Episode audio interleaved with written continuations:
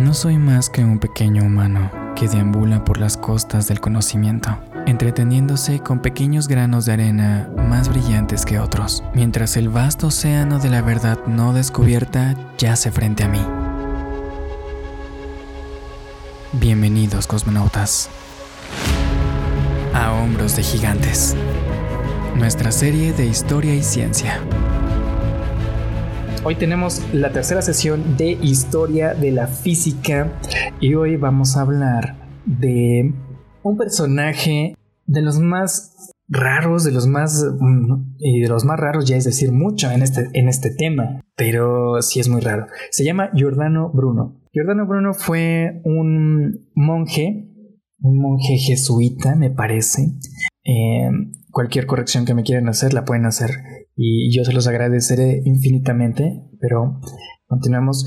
Giordano Bruno era un monje jesuita que tenía en general gusto por la cultura, que tenía gusto por, por el estudio, esa, esa orden a la que pertenecía era de las pocas que tenía, bueno, de las, de las pocas de la época y del contexto, del propio contexto que había en, el, en, la, en la Europa de, la, del, de finales de la Edad Media, principios del Renacimiento, que tenía acceso a cultura. Si tú estudiabas para monje, podías estudiar una carrera más o menos porque ahí las carreras eran bastante diferentes de lo que son ahora. Antes tenían ciertas disciplinas que tenían que cumplir, que tenían que ser expertos en ellas y después de eso podrías dedicarte o especializarte en lo que quisieras. Más o menos como lo que hay hoy en día, digamos, con nuestro sistema escolar, pero pues no tenías que estudiar tantos años como lo hacemos hoy en día. Ya nada más pasabas cierto grado de escolaridad mínima y después podías saltar directamente a la universidad. De todos modos, acababas llegando, si bien te iba,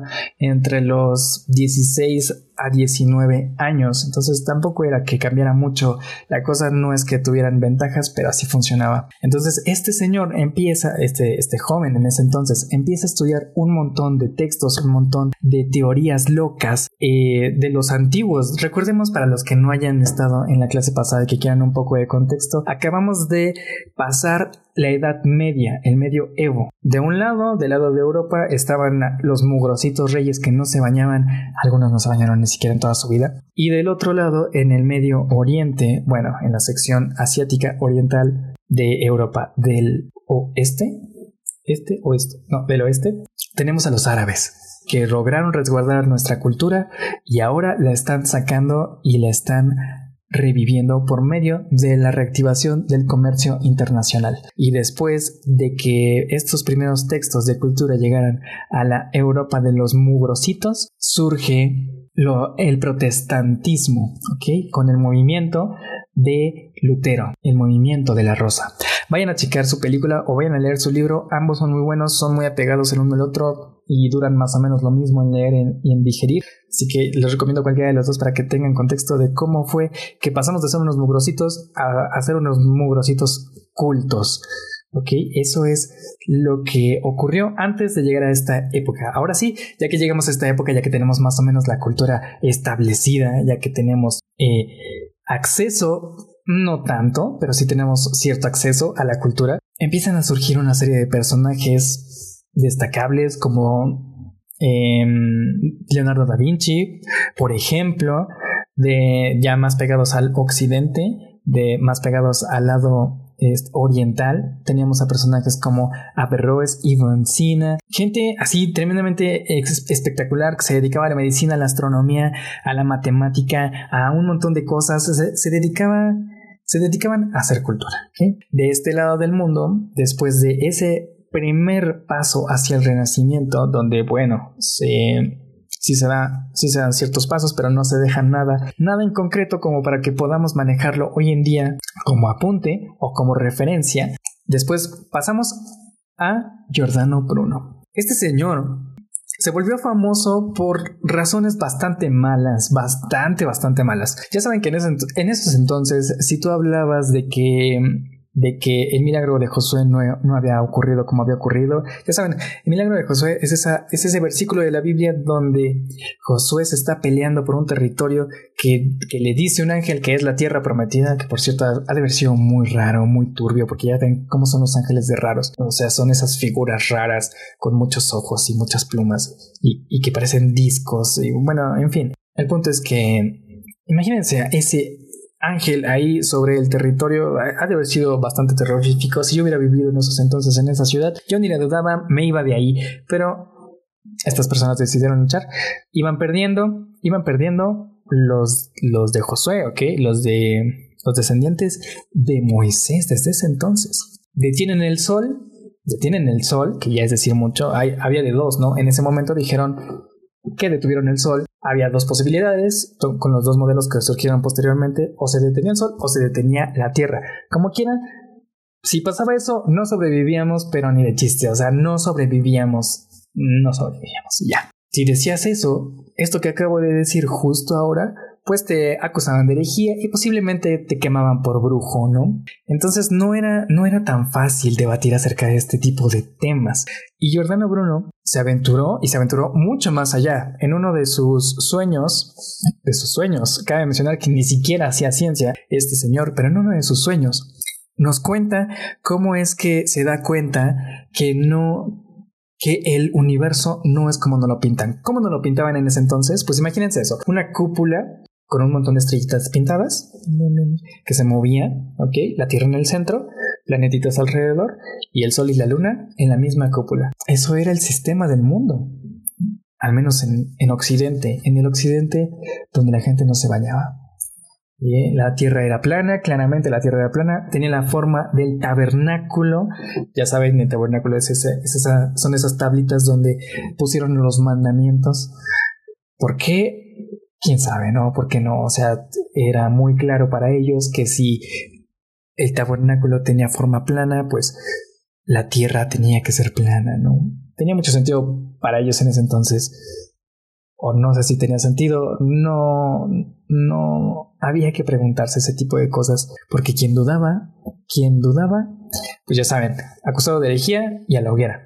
Entonces, Giordano Bruno nos dice que en su sueño, él levanta ese telón, esa cúpula y empieza a observar miles de estrellas como el Sol con miles de planetas asociados a ellas.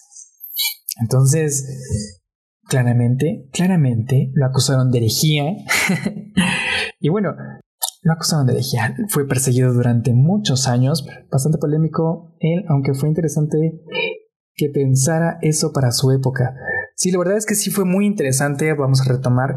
Recordemos, Giordano Bruno está afirmando por primera vez en la historia, en la historia, ahí sí, en la historia, que existen muchísimas estrellas con muchísimos planetas asociados y a eso a eso le llamamos galaxias y por lo tanto, por lo, o sea, no, no conforme con eso fue más allá, porque dijo, si existen más estrellas y más planetas asociados a ellas, debe de ser que existen más seres vivos habitando esos planetas. Decir eso en ese momento pues era quitarle lo especial que eran los humanos y eso pues era castigado nada más ni nada menos que con la hoguera. Si decías si decías un 10% de lo que decía Giordano Bruno, de todos modos te quemaba, ¿no? Entonces él sí se arriesgó mucho. El problema con Giordano Bruno es que sí, ok, sus ideas eran revolucionarias y muy, muy inteligentes, iba a decir, no, muy interesantes. Eran muy interesantes sus ideas, pero el problema con Giordano Bruno es que era de verdad un, un anárquico. ¿ok?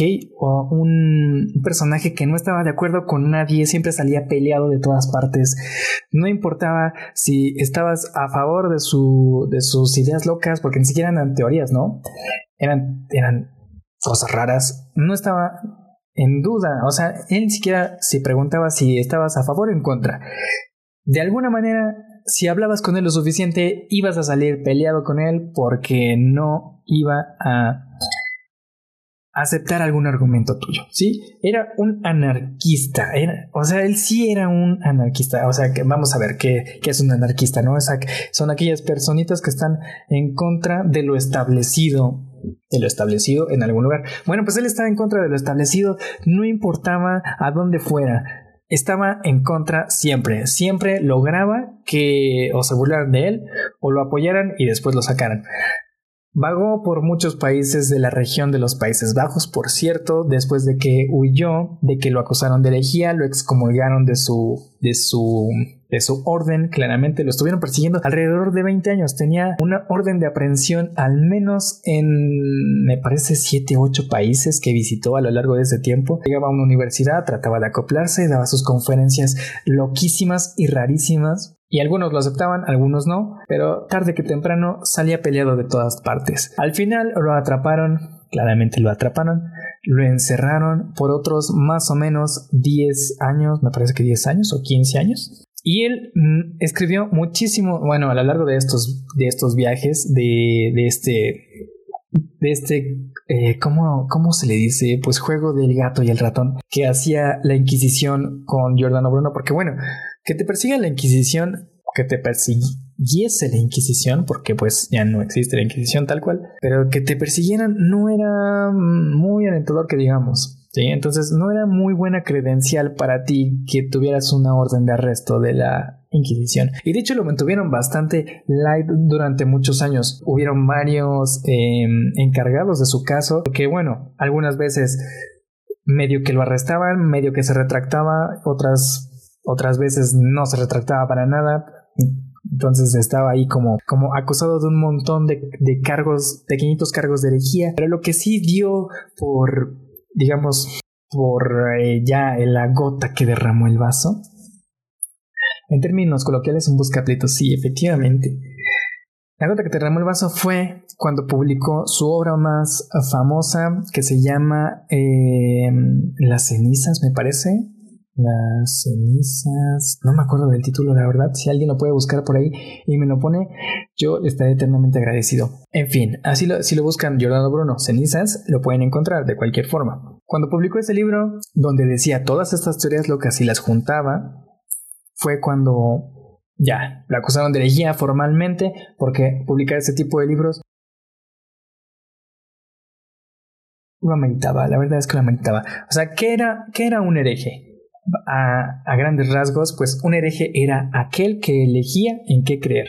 Si tú no elegías en qué creer, a lo que te decían las escrituras, pues, cool, bien, ¿no? Hacías bien. Pero si te empezamos a hacer preguntas como de, mm, no, no lo sé, no, eso, eso no, como que no tiene mucho sentido o no me parece que así sea, pues no, ya te podías despedir de tu vida como la conocías. La verdad es que sí fue una época muy terrible, dependiendo de en dónde vivieras, te podían acusar de herejía por cualquier cosa de eso o de, mm, o de brujería. En esa época hubo una casa de brujas así impresionante. El requisito para ser una bruja era muy sencillo. Y seguramente al día de hoy mucha gente no, no existiría si, si, si, mm, si, si, tuviera, si todavía hubiera cacería de brujas. La mayoría eran mujeres, claramente. O sea, eso sí estaba terriblemente mal. Imagínense, ahora están peleando porque eh, las asesinan porque son mujeres. Bueno, pues antes las asesinaban porque eran brujas. Eso ni siquiera existe, ¿no? Ni siquiera existe. Pero de todos modos, si te veían más o menos bonita, más o menos que hacías cosas medio raras, o no sé, eras ingeniosa y, o, que podías curar gente, pues ya, ¿no? Eso era suficiente como para... Es más, ni siquiera eso, no, ni siquiera eso. Con que le cayeras mal a alguien o con que le cayeras mal a las personas correctas, más o menos escandalosas, pues ya, ¿no? Era suficiente para que te acusaran de brujería. Había un... Un... Bueno, les voy a contar una historia porque ya me enojé. la cena de las cenizas. Gracias, Fanny.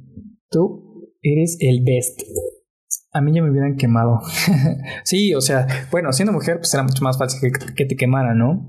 Eh, había, había un comportamiento que era estrictamente de las brujas. Bueno, no estrictamente, pero sí convenientemente de las brujas. Y es que si tenías, eh, digamos, la capacidad de persuadir a las personas de de atraer a las personas, pues seguramente te iban a tachar de brujo o de bruja. O sea que las mujeres bonitas Cabe mencionar que los estándares de, de esos ayeres eran muy diferentes a los que tenemos el día de hoy, pero las mujeres bonitas de, de los estándares de ese entonces pues, no había muchas o no duraban mucho, la verdad, porque las acusaban de brujería. Sí, por ese tipo de cuestiones. Muy triste, muy raro, pero así fue. El poblado, uno de los más famosos y con razón, porque fue uno de los más sanguinarios en ese, en ese entonces, fue el poblado de Salem. Las famosas brujas de Salem vienen de ahí. Obviamente, nadie era bruja. Ah, los juicios por brujería eran ridículos. Em, imagínense, te acusaban de brujería y había una forma de zafarse, ¿no? Había una forma, si, si, la sabía. O sea, tampoco piensen, tampoco piensen que eran este, despiadados, unos despiadados cavernícolas. No, si colocaban, te colocaban en una balanza, ¿ok? En una, en una em, colocaban una Biblia y en otra te colocaban a ti. Y si ocurrió un milagro y pesabas menos que la Biblia, pues entonces te salvabas. Lo mismo con otra prueba, que era que calentaban un pedazo de fierro y te lo ponían en las manos, porque si si no eras de lo que te acusaban, pues Diosito iba a intervenir e iba a hacer un milagro para salvarte. Claramente nadie se salvó, ¿no? Convenientemente todos los que acusaron eran brujas o brujos. Pero bueno, ya, ya. Porque ese tema me enoja, me enoja. Pero bueno, volviendo a Giordano Bruno. Y ya para darle una, un, fin a su historia. Bueno, un fin más o menos, todavía nos falta rato de recorrer de él, pero no demasiado.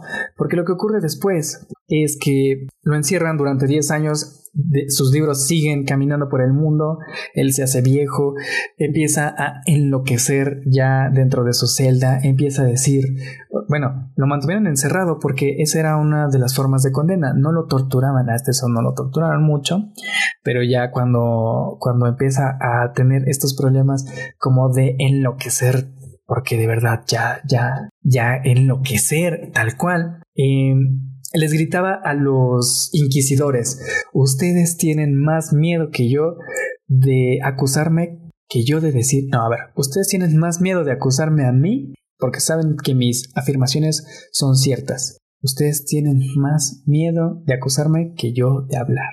Sí, ya estaba medio loco, la verdad es que sí estaba, estaba muy mal, ¿no? Y aparte le enseñaban, a cada rato le enseñaban los instrumentos de tortura y le decían, mira, con esto, con este instrumento, pues te, te podemos sacar los ojitos, yo qué sé, ¿no? Cosas, cosas no tan, no tan letales para mantenerte vivo. Y la verdad es que sí lo torturan un poquito, ya finalmente, por decir tantas cosas de estas, lo mandan a la hoguera, lo condenan a la hoguera y en su, en su último día, digamos, de vida, cuando ya estaba caminando directo hacia la hoguera, decían que hablaba tanto, que estaba gritando tantas cosas de estas, que tuvieron que ponerle un bozal para que no siguiera gritando sus cosas y no siguiera promulgando la herejía entre la gente.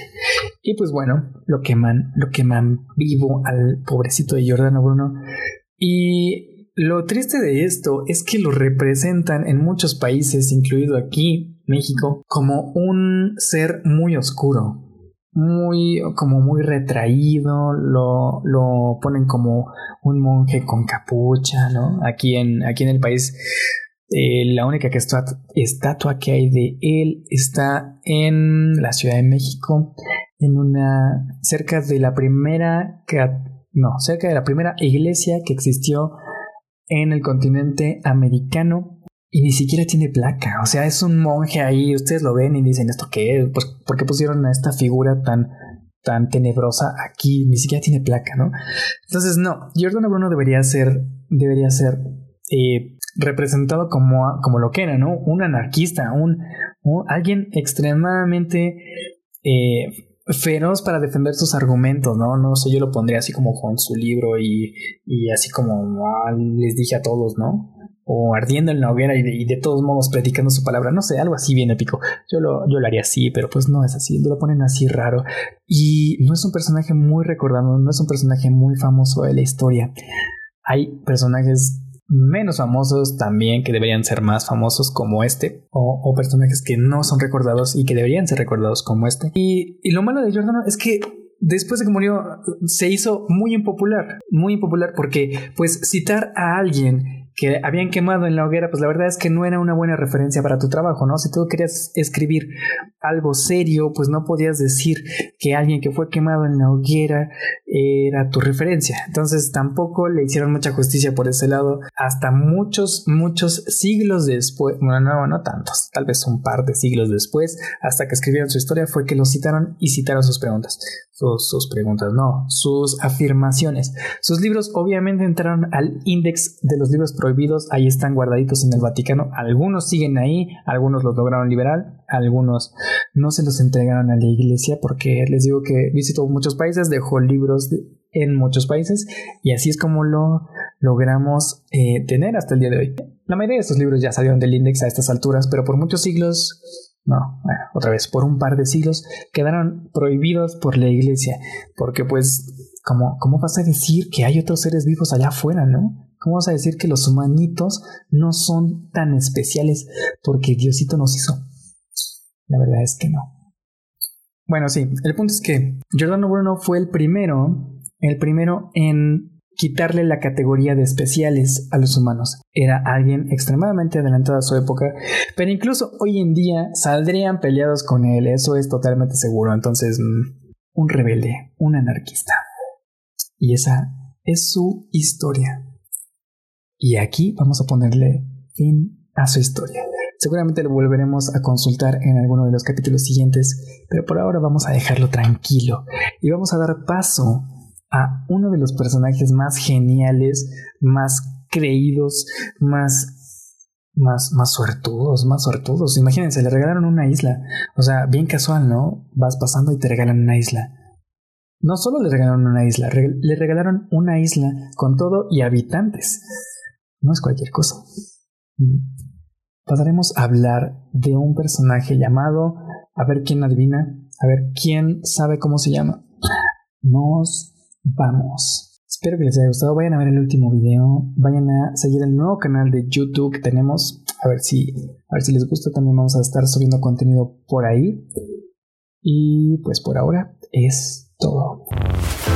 Gracias por escuchar. Mira nuestros videos y forma parte de la comunidad en bienvenidoscosmonautas.com. Esta historia apenas comienza. Hasta la próxima, cosmonautas. Alan Alcántara, fuera.